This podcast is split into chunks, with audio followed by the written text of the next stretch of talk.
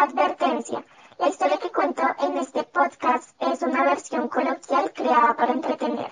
Si deseas que cuente tu historia, escríbeme a mi correo personal macarronamarulanda.com. Ahora sí, iniciemos con esto. Secuestrada a la vista de todos. Muy buenas noches para todos, soy Macarrona y en esta ocasión les traigo un nuevo podcast sobre una historia espeluznante que sucedió en los años 70 y que pareciera que fuera mm, fantasiosa, pero realmente sucedió. Y es que, como todos ustedes saben, hay veces que la realidad supera la ficción y creo que esto fue lo que ocurrió con este caso.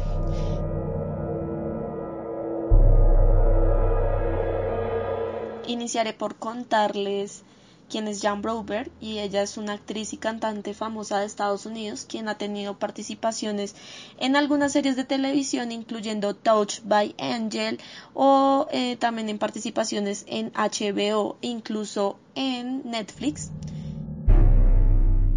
Bueno, la historia de ella se desarrolla en los años 70 y es que básicamente ella tuvo que vivir un episodio muy traumático de su vida en el que cuando tenía tan solo 12 años una persona conocida como Robert Berchtold se mudó al vecindario en el que ella vivía y se hizo amigo de sus padres Bob y Marianne. Básicamente Robert era una persona que, que era muy carismática, que tenía como ese don para hablar con gente desconocida y creo que congenió muy bien con los padres de Jan. Jan tan solo tenía 12 años en esa época y otras dos hermanitas. Sin embargo, Robert le puso la mirada a ella encima desde el primer momento que pisó la casa de los Brower. Bueno, muchos especulan sobre la edad de Jan, realmente si tenía tan solo 12 o tenía 9 cuando se conoció con Robert. Sin embargo, el punto al que voy es que el tipo, sea la edad que sea, era un pedófilo. O sea, ¿cómo es posible que un tipo como de 50 años se fijara en una niña de 9 o 12 años? Sí, eso no tiene consideración, es un asco, es un asco de persona. Sus padres no notaron nada, en estos tiempos no se hablaba de pedofilia, nadie sabía ciencia cierta que era ese término, creo que supongo yo que ni lo habían escuchado, ¿no?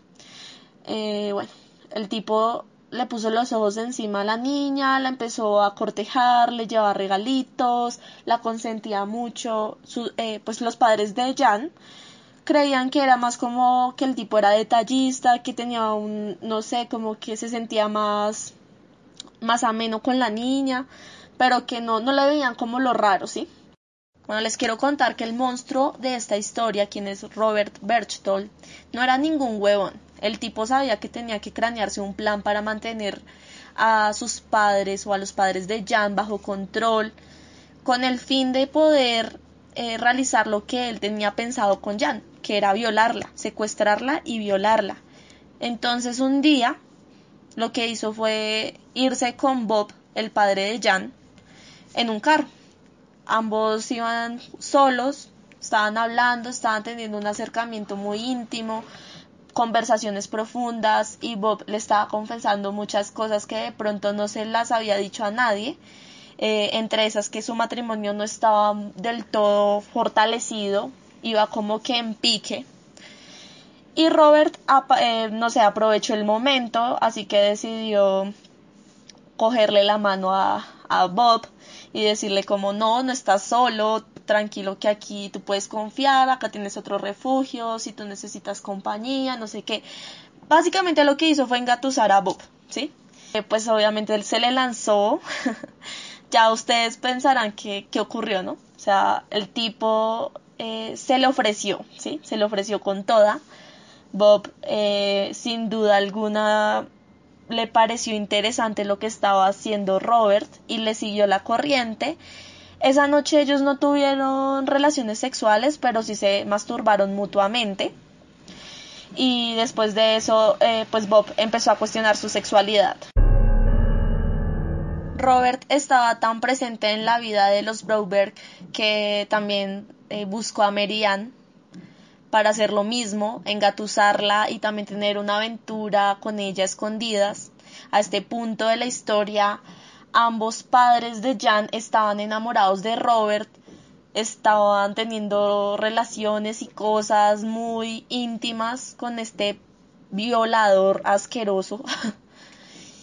y bueno, pues como ya los tenía ahí bajo control, ese era el plan que estaba ejecutando Robert. Si ven cómo era tan inteligente este tipo que cogió y dijo, bueno, a estos dos cojo, eh, los enamoro y después hago lo que quiera con la niña para después manipularlos a mi antojo y que ellos no presenten cargos si yo hago tal cosa o lo que sea, ¿no? Y sí, un día Robert le pidió a los papás de Jan que si podía llevarla a un evento de caballos. Los papás dijeron como pues bueno, se les hizo raro la petición, pero aceptaron y Robert emprendió un viaje con Jan que pues terminaría siendo un secuestro. Se la llevó para México y la secuestró en una caravana. Cuando la niña se despertó, bueno, eh, cabe aclarar que obviamente la drogó. Ya no se iba a dar cuenta que la había drogado porque Robert seguía en el papel de que no, yo soy un amigo íntimo de tus padres, yo te quiero, yo soy una persona confiable. Entonces como que le metió el video a la niña como haciendo creerle que en verdad se habían estrellado, habían tenido un accidente así re brutal, que los había atacado los marcianos. y que pues todo lo siguiente que iba a ocurrir era todo un plan malévolo que el tipo se inventó muy ficticio para que la niña cayera, ¿sí? Ella tan solo tenía 12 añitos, obviamente se iba a comer el cuento porque en esta época, o sea, es diferente un niño de 12 años de nuestra generación a un niño de los 70 que hasta ahorita estaba empezando a vivir todo el tema de la ciencia ficción que er, era muy poco lo que se sabía de eso, pues claramente se iba a comer un cuento de extraterrestres que le metió con todo este tipo. Mientras que si un niño de nuestra generación, de esta época, le dices, eh, no, eres abducido y no sé qué, pues el niño lo que hacer es reírse porque sabe que, que es pura ciencia ficción, ¿sí? Bueno, pues cuando ella se despertó, se despertó en una caravana o una casa carro, como lo quieran llamar, y estaba atada de brazos y de piernas. Al lado suyo había una grabadora que tenía voz de extraterrestre y que le hacía una serie de peticiones en la que primero que todo le decía que ella era mitad humana, mitad alienígena, que ella tenía que tener relaciones sexuales con una persona que estaba en el cuarto continuo, que tenían que tener un hijo para que el mundo no se acabara, para que su familia no se muriera y para que su hermanita no fuera raptada. Entonces este tipo le metió de una toda la violencia psicológica que pudo, ¿no? La niña obviamente se asustó mucho y dijo, no, ¿cómo así? Tengo que hacer algo para salvar a mi familia, al mundo. Y otra petición que le hacía, eh, pues la grabación era que ella no le podía contar eso a nadie, porque era una misión secreta. La niña se zafó los, las cuerdas, fue al cuarto continuo y pues encontró, adivinen con quién se encontró. Robert Berchtold estaba en un sofá haciéndose el desmayado y también supuestamente amarrado. Ella lo despertó y pues le dijo, no, pues encontré esta grabación, tenemos que hacer esto. Obviamente Robert le dijo, sí, tenemos que hacerlo, no sé qué, la siguió envidiando, la niña cayó y bueno, pues lo siguiente que ocurrió fue que tuvieron relaciones sexuales supuestamente para salvar a la humanidad. Y ustedes se preguntarán qué estaba haciendo Bob y Marianne si la niña había sido secuestrada. Pues obviamente pidieron ayuda. Buscaron al FBI para que de alguna manera los ayudara a encontrar a pues a Jan. Y un mes después la encontraron, eh, pues obviamente detuvieron a Robert, estaban en México se lo llevaron para un hospital psiquiátrico, o sea, ni siquiera se lo llevaron para la cárcel, se lo llevaron para un hospital psiquiátrico. Robert amenazó a los padres de contarle al mundo si, e, si ellos no retiraban los cargos, entonces pues Robert iba a hablar de que ellos habían tenido sus encuentros sexuales con él y que cómo era posible que los padres de Jan se habían acostado con el secuestrador de su hija, ¿sí? Claro, ellos entraron en pánico y más porque en esa época estaba muy mal visto una persona homosexual, ¿no? Entonces, más que todo lo hicieron por Bob que como por Merian. Sin embargo, retiraron los cargos y se salvaron fue más el culo ellos que proteger a su propia hija. Bueno, y Jan obviamente no dijo nada, no dijo que la habían violado, no dijo nada de eso, porque recordemos que la grabación le decía que era una misión secreta y que si ella llegaba a hablar, pues el mundo se acabaría, todo el mundo se iba a morir, la niña estaba supremamente paniqueada, así que jamás o en ese momento no habló de lo que le ocurrió durante ese mes. Afortunadamente no quedó embarazada, pero pasó el tiempo cuando, eh, cuando quitaron los cargos, Robert volvió al vecindario y Jan tenía que seguir con su propósito, su misión de extraterrestre, que era seguir teniendo relaciones con Robert hasta llegar a procrear un hijo. Así que, como sus padres habían quitado los cargos, entonces tenían que hacerse los de la vista gorda, los que no pasaba nada, y volvieron a dejar entrar a este hombre de nuevo a su núcleo familiar. O sea, como que por fuera todo el mundo era como, ah, no, no pasó nada, todo es felicidad, pero por dentro todos sabían que Robert era un cabrón de mierda, pero no se lo podían confesar al mundo porque ya habían quitado los cargos, ya, ya no era una opción para ellos mostrar eh, el pedófilo ante la sociedad. Y Jan siguió viéndose con Robert. Entonces en este punto entraron a tener una relación.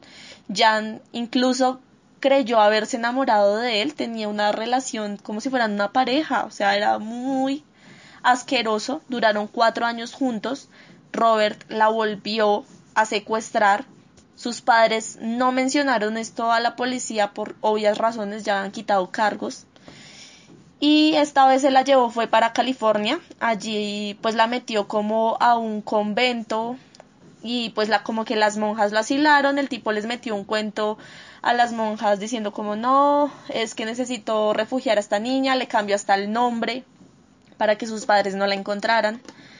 Jan como que entró, mejor dicho, en un video re terrible. Robert puso en contra de en contra a los papás, sí, o sea, como que hizo pelear tanto a Jan con sus padres como sus padres no podían ver a Jan, no sabían dónde carajos estaba, entonces era imposible que Jan se comunicara con ellos porque la tenía sometida mentalmente y un lado de cerebro total. La niña estuvo con él cuatro años, un día se escapó porque fue como a un campamento o algo así. Se conoció con un niño, el, el niño la, como que la invitó a salir a comer helado ella empezó a hacer pruebas y se dio cuenta de que no pasaba nada, que llamó a su familia para saber si estaban bien y pues vio que sus que sus familiares de alguna manera estaban bien y que lo que decía la grabación de que si ella salía con otro niño o sí, como que tenía una relación con otro niño, entonces pues sus padres iban a morir, entonces empezó a hacer pruebas. Y pues obviamente las pruebas arrojaban de que su familia estaba bien, que realmente todo eso era una farsa. Tenía tan solo 16 años cuando se dio cuenta de que todo el tema de la grabación y los extraterrestres era tan solo una historia de ficción. Imagínate cuatro años de tu vida creyendo en algo que no es verdad, o sea, fue muy desastroso para ella darse cuenta que todo era una fachada.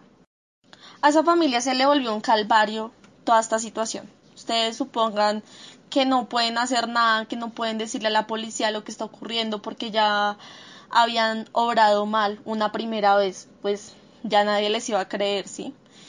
Así que Merian llamó a Robert para decirle que por favor dejara a su familia en paz y que ya se alejara y que no jodiera más a Jan, ¿sí?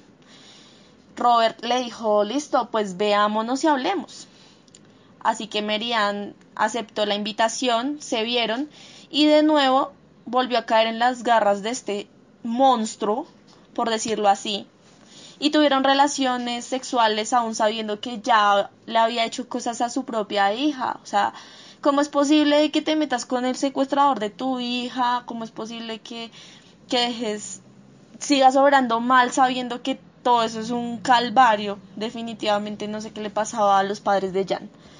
El tipo se comió al papá, se comió a la mamá, se comió a la hija, casi se comió al perro, de verdad es que le faltó eso. Cuando Jan por fin abrió los ojos, eh, pusieron una caución para que Robert nunca más se acercara a ella.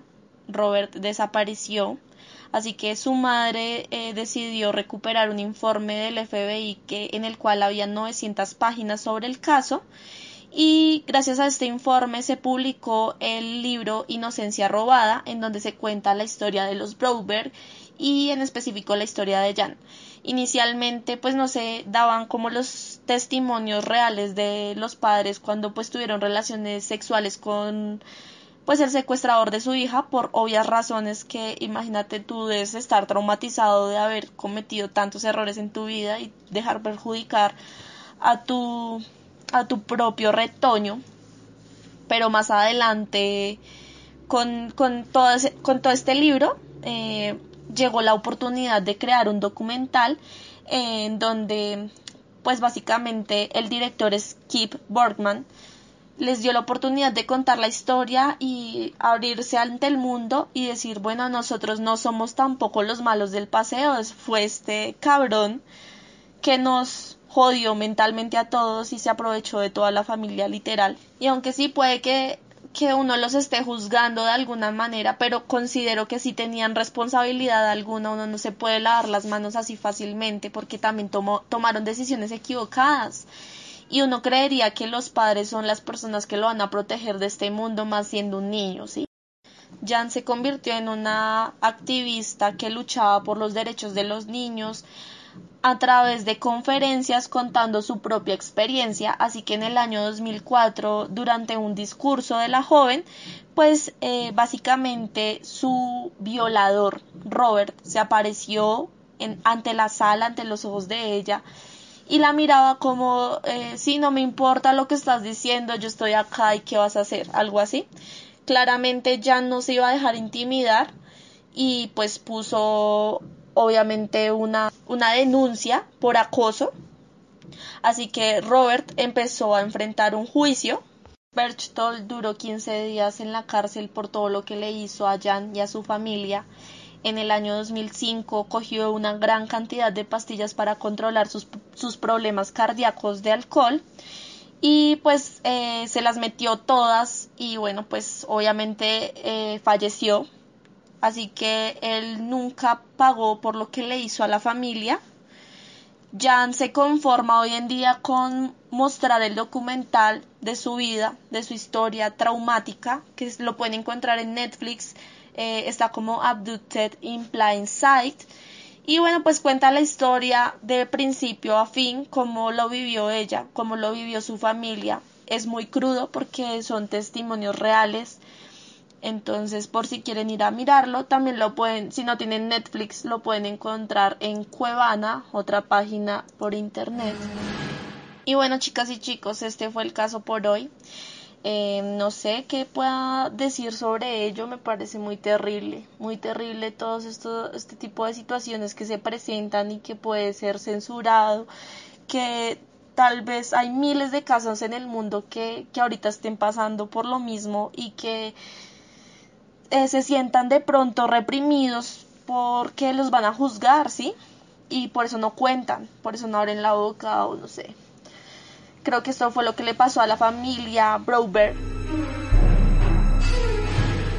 Pues el mundo está lleno de gente malvada y creo que si uno no los expone jamás van a tener un escarmiento público. Entonces creo que esa es mi reflexión. Por eso hago este tipo de casos. Eh, bueno, soy Macarrona. Si me quieren seguir en mis redes sociales, si me quieren apoyar, me pueden encontrar en el canal de YouTube como Macarrona Marulanda. Allí también cuento casos y cosas interesantes o también chistosas.